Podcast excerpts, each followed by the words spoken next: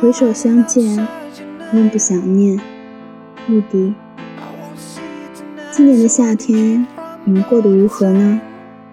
是否做过一些自己后悔却依然会做的事情呢？这些事情就这么成了故事。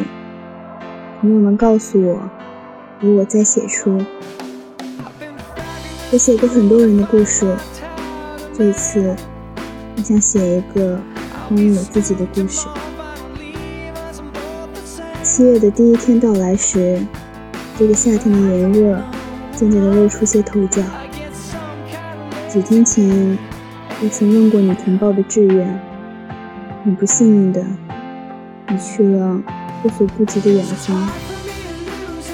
细想想，我们的相遇也是很意外的吧？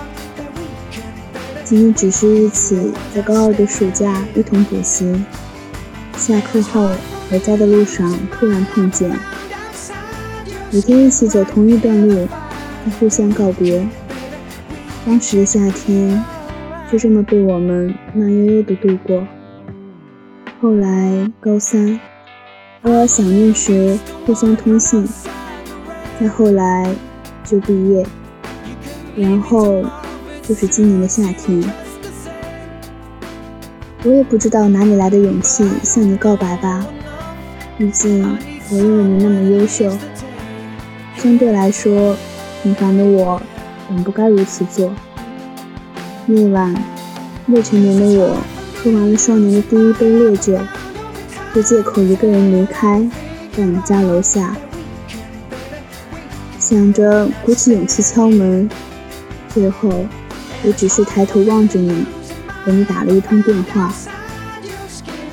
你对我的告白。不知所措，有些慌乱。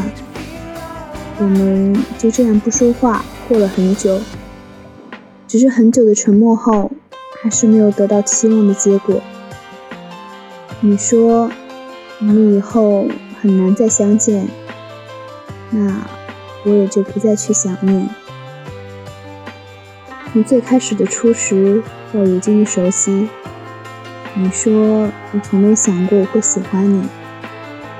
你说，你认为射手座的我喜欢谁，一定会很勇敢的直接说出口。但我自己也不知道，我为何会难以启齿。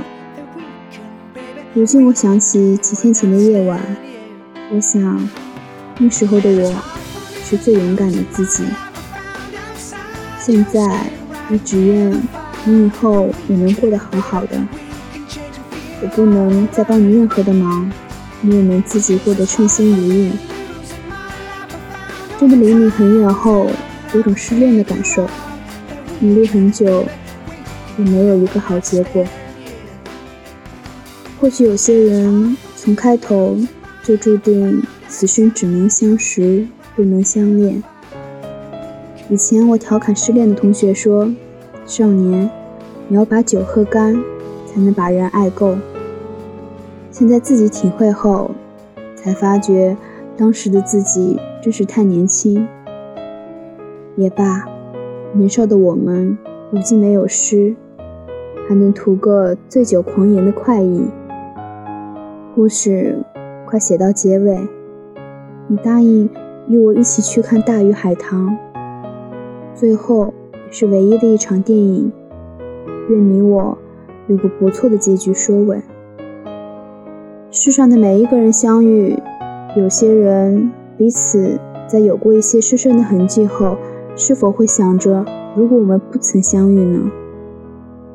如果我们不曾相遇，你又会在哪里？不对的时间遇到了对的人，也只能成为青春里的那场雨。再见，再回首相见时，最好不要再想念。